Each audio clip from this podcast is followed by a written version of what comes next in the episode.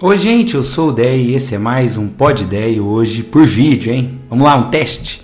Hoje quero falar sobre um estilo de pensamento que nós passamos a ter cada vez mais à medida que nós cremos em Deus e no seu amor. Filipenses 3,7 diz assim: O que para mim era lucro, hoje considero como perda, por causa da sublimidade do conhecimento de Cristo Jesus.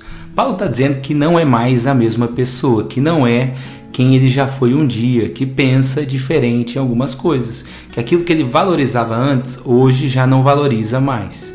Eu acho que isso é muito valioso, faz muito sentido. Não dá para amadurecer numa nova convicção e continuar sendo exatamente da mesma forma, com as mesmas prioridades, com os mesmos valores, com os mesmos hábitos. Vale para a fé e vale também para o dia a dia. Vale para muitas outras coisas da vida, porque como é que, por exemplo, você casa e continua valorizando, sobretudo, as coisas de solteiro? Como é que você se une a alguém e continua tendo um estilo de vida totalmente independente financeiramente, emocionalmente, comportamentalmente dos pais, do pai e da mãe? Como é que você se torna pai e mãe e continua tendo um estilo de vida voltado para o seu próprio prazer acima de tudo, priorizando sempre a si mesmo, quando tem um outro serzinho que agora depende de você? Novas fases da vida elas precisam de amadurecimento, de novos comportamentos, de novas maneiras de enxergar essa vida. Isso faz parte, é assim que nós devemos ser. Coisas que você achava que eram valiosas antes, talvez você ache que são inúteis hoje. Coisas que eu achava que era sabedoria antes, hoje eu vejo que era tolice. Isso é bom, sinal que a gente está crescendo. E se tem algo que nós devemos evoluir, nessa caminhada com Deus é o nosso nível de esperança. Eu já disse isso aqui no Pod Ideia, que é possível que você não creia em Deus e tenha muita esperança. Você é naturalmente otimista, mesmo não crendo em nada. No entanto, é muito difícil que você creia em Deus e não tenha esperança. Porque como é que você crê que Deus te ama, que se importa contigo, que Ele pode todas as coisas e vive como quem espera a morte? Entende que não faz muito sentido? É isso que eu gostaria de desafiar você a pensar hoje, com um exemplo bíblico muito bom. Salmo 84, versículos 5, 6 e 7 diz assim: Bem-aventurado é aquele cuja força está em ti.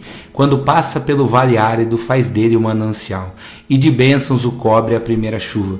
Prosseguem o caminho de força em força. Isso aqui é lindo demais, de verdade. Porque está dizendo o quê? Que gente que confia em Deus encontra uma solução no meio da dificuldade. Era um vale árido, mas fez dele um manancial. Cavou poços, cavou cisternas e encontrou água. E depois veio a chuva, e de força em força, de impulso em impulso, por saber que conta com o favor de Deus, essa pessoa venceu. Eu acho que nós precisamos ter esse tipo de pensamento. Porque pode ser que sem confiar em Deus você sente, chore e desista. Não faça isso, não é meu conselho, mas pode ser. Agora, confiando em Deus, nós precisamos ter essa esperança de que vai dar certo, de que sempre tem jeito para Deus, ainda que a gente não veja como. Romanos 15 diz que nós devemos ser ricos em esperança. Cuidado para não ter uma mente cheia de pensamentos que te limitam, porque esse é o problema.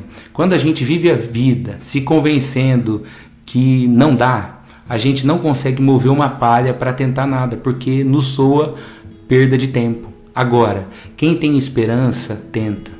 Porque pode ser que eu não tenha encontrado água aqui e pode ser que não tenha sido hoje o dia onde finalmente eu consegui aquilo que eu busco, aquilo que eu tenho esperança, aquilo que eu sonho. No entanto, eu sei que não morrerei nesse deserto algo há de acontecer. Eu creio que o meu redentor vive e há de se levantar sobre a terra, diz a Bíblia. Então tem essa esperança. E é um detalhe interessante do texto que a chuva só veio depois das cisternas já tendo sido cavadas, da pessoa já tendo feito a parte dela. Me parece que se a chuva vem antes, a gente para de cavar, a gente para de procurar e não é o que nós devemos fazer. Então hoje é um ideia de encorajamento que você continue, que tenha fé que as coisas serão melhores. E por fim, como é um pod ideia e eu amo fazer isso, vou terminar com uma referência aleatória de um sertanejo, uma música do Henrique Juliano, que eu acho muito interessante e muito divertida. Porque a música conta que numa crise de saudade, a pessoa fez a besteira de mandar uma mensagem para ex. Ao que ela respondeu até com um tom meio cruel, achei. Para a gente voltar, você vai ter que nascer de novo. Daí o refrão da música começa com a seguinte frase: Até a próxima vida. Eu acho isso aqui muito interessante, essa resposta me diverte. Ah, vou ter que nascer de novo? Então tá, então até a próxima vida, vou estar tá lá. Eu acho um tom muito esperançoso, otimista, de encontrar o lado bom da resposta que ela deu. Então tá na próxima vida, nós estamos juntos. É claro que eu não estou dando uma. Não estou citando essa música aqui por uma questão teológica, porque eu acredito que a próxima vida é a vida eterna, a vida que vale ao lado daquele que me amou, me amou e morreu por mim. No entanto, essa atitude do cantor fala comigo. Então, que Deus nos encha de esperança, que amadureça a nossa fé, que nos dê cada dia mais motivos de riso e força para enfrentar qualquer dificuldade, que Ele nos dê estratégias novas, que Ele nos dê perseverança. Essa é a minha oração por mim e por você. Deus te abençoe muito e até o próximo Pod Ideia. Tchau, tchau.